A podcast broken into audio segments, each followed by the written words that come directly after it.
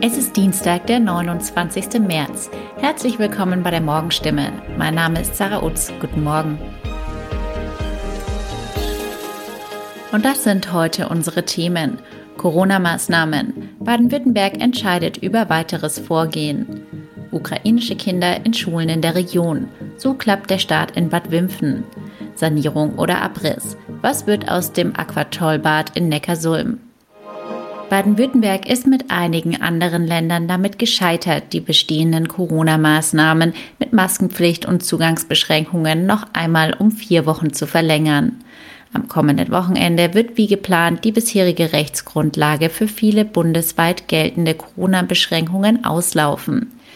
Eine Verlängerung wird es nach Angaben von Bundesgesundheitsminister Karl Lauterbach nicht geben.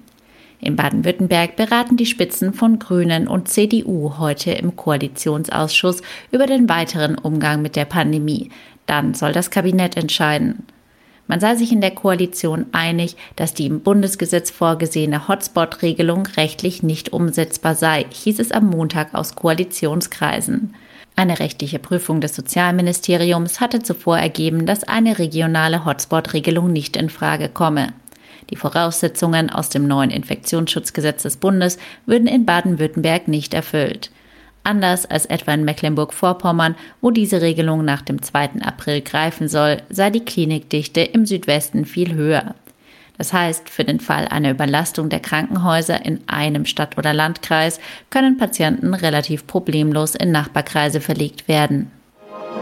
An immer mehr Schulen in der Region werden bereits Kinder aus der Ukraine unterrichtet. So auch an der Ludwig-Frohnhäuser-Schule in Bad Wimpfen. Bildungspolitiker schätzen, dass mindestens ein Drittel der aus der Ukraine geflüchteten Kinder und Jugendliche sind.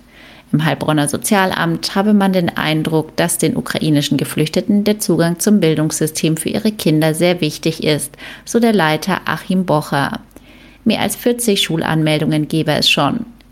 In der Ludwig-Frohnhäuser-Schule in Bad Wimpfen beispielsweise wurden vor zwei Wochen acht Schüler aus der Ukraine aufgenommen. Anfangs in Regelklassen.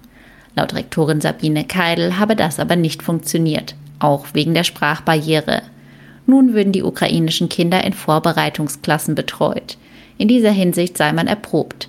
2015 wurden so bereits 25 syrische Flüchtlinge an der Schule aufgenommen, erklärt Keidel. Freiwillige Helfer, zum Beispiel Pensionäre, Studierende oder auch ukrainische Lehrkräfte, die die Betreuung ukrainischer Schüler unterstützen wollen, können sich über ein landesweites Hilfsportal melden.